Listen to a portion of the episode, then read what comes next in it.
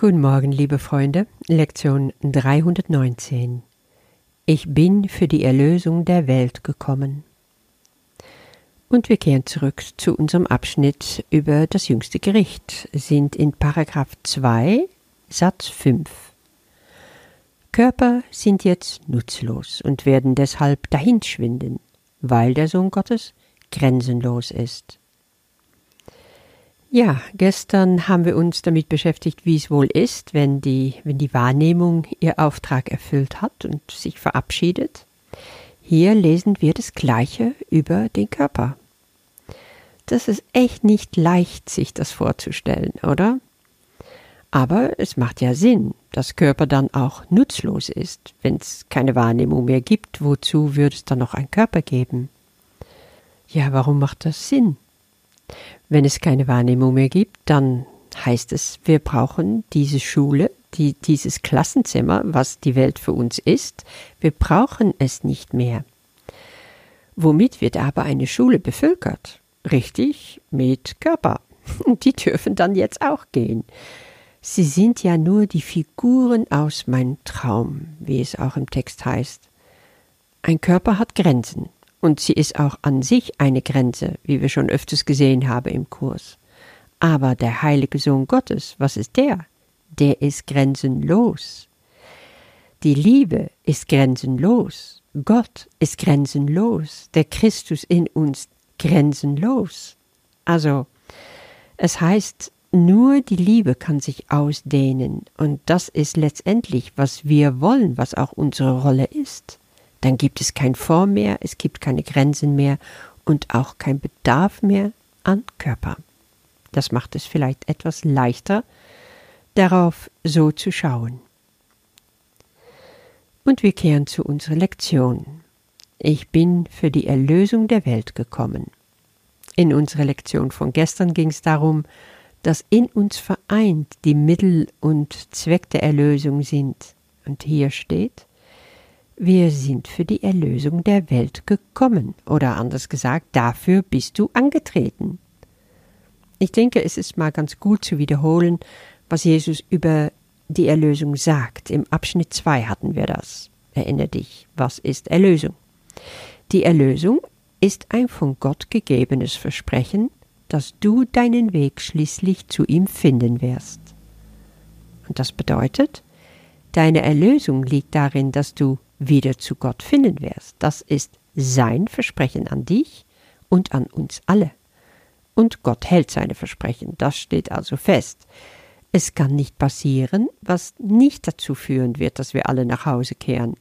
Also in dir ist jetzt schon alles angelegt. Der Samen, der in dir im Laufe deines Lebens oder über mehrere Leben aufgehen wird, um das zu erreichen, ist schon längst da und daraus wird etwas Wunderschönes hervorgehen, wie ein Baum, der groß und mächtig und stark wird und reichlich Frucht tragen wird. Das ist ein Bild, was wir auch gut gebrauchen können für die Lektion von gestern, weil da wäre dann der Samen Mittel und Zweck gleichzeitig. Ein Mittel, das heißt, es ist alles in dem angelegt, es muss nur noch wachsen, und Zweck, es ist sein Ziel, groß und fruchtbar zu werden. Und der Samen wird dich ja auch unweigerlich dahin führen. Also dieses Mittel und dieser Zweck werden das machen. Und in diesem Sinne können wir das heute nochmal bestätigen.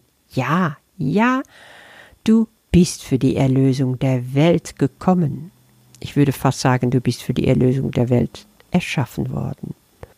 Das Ego denkt aber ganz anders. Es will einfach nur besonders sein. Es will für sich eintreten. Es will nicht diese Totalität. Und deswegen sagt Jesus auch, das Ego ist begrenzt und denkst, dass das, was du als Person gewinnst, das muss ja ein Verlust für die Totalität sein.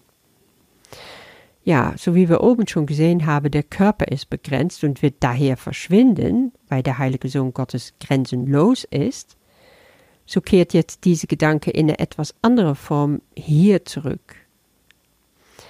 Dadurch, dass wir in Wirklichkeit grenzenlos sind, können wir auch nicht begrenzt sein und etwas verlieren, was wir gewonnen haben. Das wäre ja schon die Begrenzung an sich. Und daher beten wir hier auch, Vater, dein Wille ist total. Lass uns das heute akzeptieren, dass wir Gottes Wille tun in seiner Totalität, wenn wir anerkennen, dass sein Wille für uns das ist, die Erlösung der Welt zu sein. Und das ist keine Arroganz, das ist die Wahrheit, wie Jesus es hier sagt.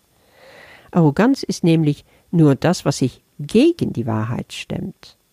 Wenn zum Beispiel mein kleines Ich sagt, oh nein, das kann ich nicht, ich bin dem nicht würdig, ja, was ich da gestern hatte, das ist Arroganz, weil es gegen die Wahrheit Gottes geht.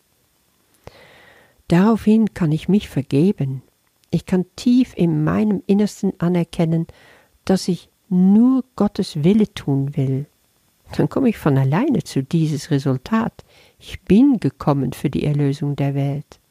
Und das heißt, wir sind alle gekommen, um diese ganze Welt zu erlösen, nicht nur uns selbst oder die Menschen, die wir kennen und lieben, sondern wirklich alle.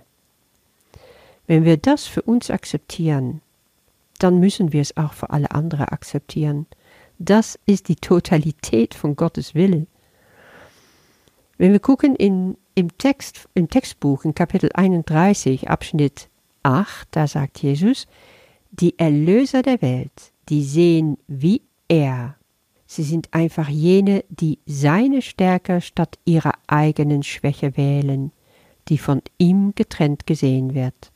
Sie werden die Welt erlösen, denn sie sind verbunden in der ganzen Macht des Willens Gottes. Ja, da sind wir aus den Klauen des Egos befreit und aus seiner Arroganz.